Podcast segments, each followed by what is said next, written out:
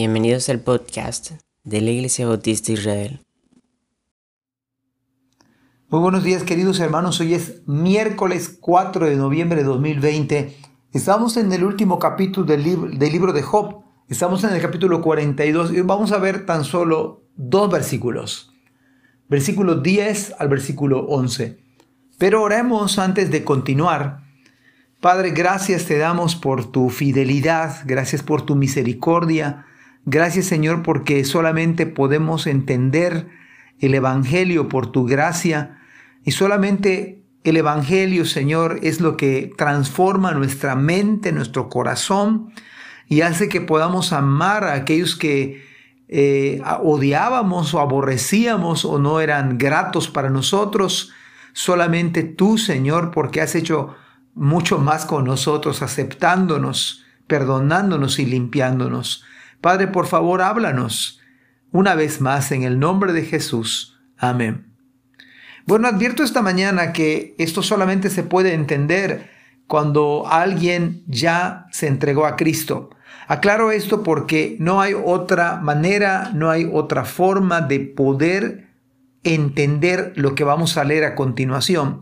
Solamente alguien que es verdaderamente cristiano y que Cristo ha tocado su vida puede llegar a hacer esto, porque humanamente hablando es simplemente imposible.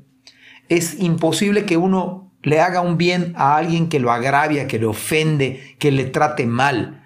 Es más, pudiera ser, pudiéramos parecer hasta tontos el hecho de hacerle bien a alguien que me hizo mal. Pero esto le advierto que es, este es el mensaje del cristianismo verdadero.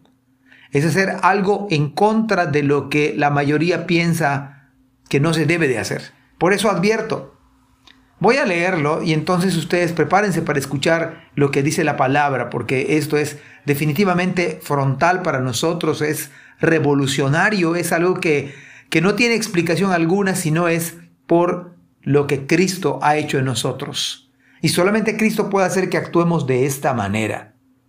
Dice la Biblia, cuando Job oró por sus amigos, el Señor le restauró su bienestar. Es más, el Señor le dio el doble de lo que antes tenía. Entonces todos sus hermanos, hermanas y anteriores amigos vinieron y festejaron con él en su casa, lo consolaron y lo alentaron por todas las pruebas que el Señor había enviado en su contra. Y cada uno de ellos le regaló dinero y un anillo de oro esto es maravilloso, esto es, es totalmente indescriptible. Cualquiera de nosotros pudiera irse nada más con la idea de, de, que Dios nos dé lo doble, nos dé, que nos regalen dinero y que nos den anillo de oro. Pero hay todo, toda una trama en esto.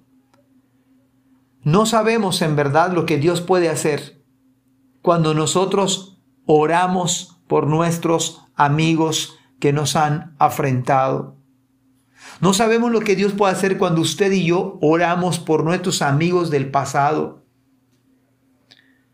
Lo hemos escuchado una y otra vez, pero ojalá que hoy sea definitivo en nosotros y que usted y yo podamos orar por los amigos distantes. Y es Dios quien puede hacer que se vuelvan en amistad otra vez de mayor calidad, de mayor bendición pues el Señor a Job le restauró su bienestar, pero fue hasta el momento que él oró por sus amigos y bienestar en todos los sentidos. ¿Cómo se puede estar bien si no amo a aquel que Dios ama? ¿Cómo puedo estar yo en un ministerio? ¿Puedo yo estar predicando? ¿Yo puedo estar cantando? Si no puedo perdonar a aquel que Dios ha perdonado o a mí mismo me ha perdonado. Y voy a decirles algo. Se goza del bienestar porque el perdonar a aquel que le haya ofendido. Mire, hasta los niveles de presión en la sangre pueden llegar a la normalidad. Es más, puede tomarse un cafecito, aunque sea una taza al día, porque usted ya perdonó, porque usted ya pidió perdón. Pero la Biblia dice cuando Job oró por sus amigos, Hermanos, ¿cómo no amar a aquel por el cual Cristo derramó su sangre en la cruz? ¿No acaso esta fue la oración del Señor cuando dijo a su Padre que, sea, que sean uno, como tú y yo somos uno? ¿Acaso esto no penetra en su mente y en su corazón? Que Dios desea que haya unidad en la iglesia, que no haya desavenencia en el cuerpo, que no haya ninguna raíz de amargura, que usted no le domine el pasado, un agravio, una ofensa, sino todo lo contrario, usted ore por sus amigos, por sus hermanos. La Biblia dice, un mandamiento nuevo os doy, que os améis unos a otros como yo os he amado. El Señor nos dijo, les doy una sugerencia, les doy algo que si les parece bien hacer o no, este es un mandamiento expreso y, y explícito. Porque esto agrada al corazón del Señor, esto exalta a Cristo. Cuando usted bendice de alguna manera, pide bendición por su prójimo. Cuando usted y yo oramos genuinamente por nuestro prójimo, por nuestro amigo, por nuestro hermano, pero no solamente por aquellos con los que nos llevamos bien, sino con aquellos amigos del pasado, con aquellos donde usted disfrutaba su compañía. Además son nuestros hermanos, pero son nuestros amigos del pasado. ¿Cómo voy a mostrar el carácter de Cristo si no puedo amar y orar por mi hermano? Aunque no siempre va a ocurrir, déjeme advertirle que el Señor le va a dar el doble. Tampoco negamos que pueda suceder. Por lo tanto, miren el bien que hace orar por nuestros amigos. Pero si estoy bien con mis amigos del pasado, voy a estar más contento en la iglesia, voy a estar más feliz en mi trabajo, voy a estar más feliz en mi casa, en mi escuela. Hermanos, oremos por nuestros amigos del pasado. Busquemos la paz, Dios bendice al humilde, mas al orgulloso mira de lejos. Aquel que no busca a sus amigos del pasado y se va con la idea de que le ofendieron, le lastimaron, se va con amargura del alma. Y aunque esté en un ministerio quizás, pero si no ora por sus amigos del pasado, no puede disfrutar de todas las bendiciones de la humildad. Ahora no sé de dónde le salieron tantos amigos a Job. Pero Dios se los envió porque él había orado por sus amigos del pasado, que le habían agraviado.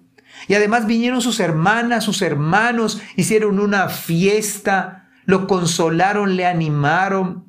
Y es exactamente lo que Cristo hace con nosotros hoy.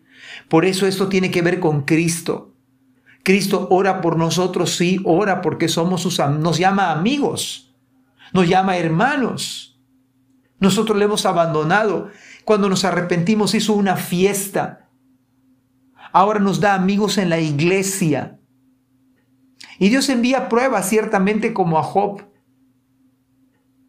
Pero ciertamente no solamente da la, la, prueba, sino también da la salida. Y no solamente nos permite creer, sino también padecer juntamente con Él. Qué bueno es que usted y yo podamos orar por nuestros amigos, aunque no recibamos dinero, aunque no se haga fiesta, pero el gozo será indescriptible que usted ore otra vez, ore genuinamente, busque a sus amigos en verdad, sea usted un amigo, y entonces podremos decir, en tu presencia hay plenitud de gozo, delicias a tu diestra para siempre. Esto dice la palabra, esto produce el Evangelio ore por sus amigos. Que Dios nos bendiga. Amén.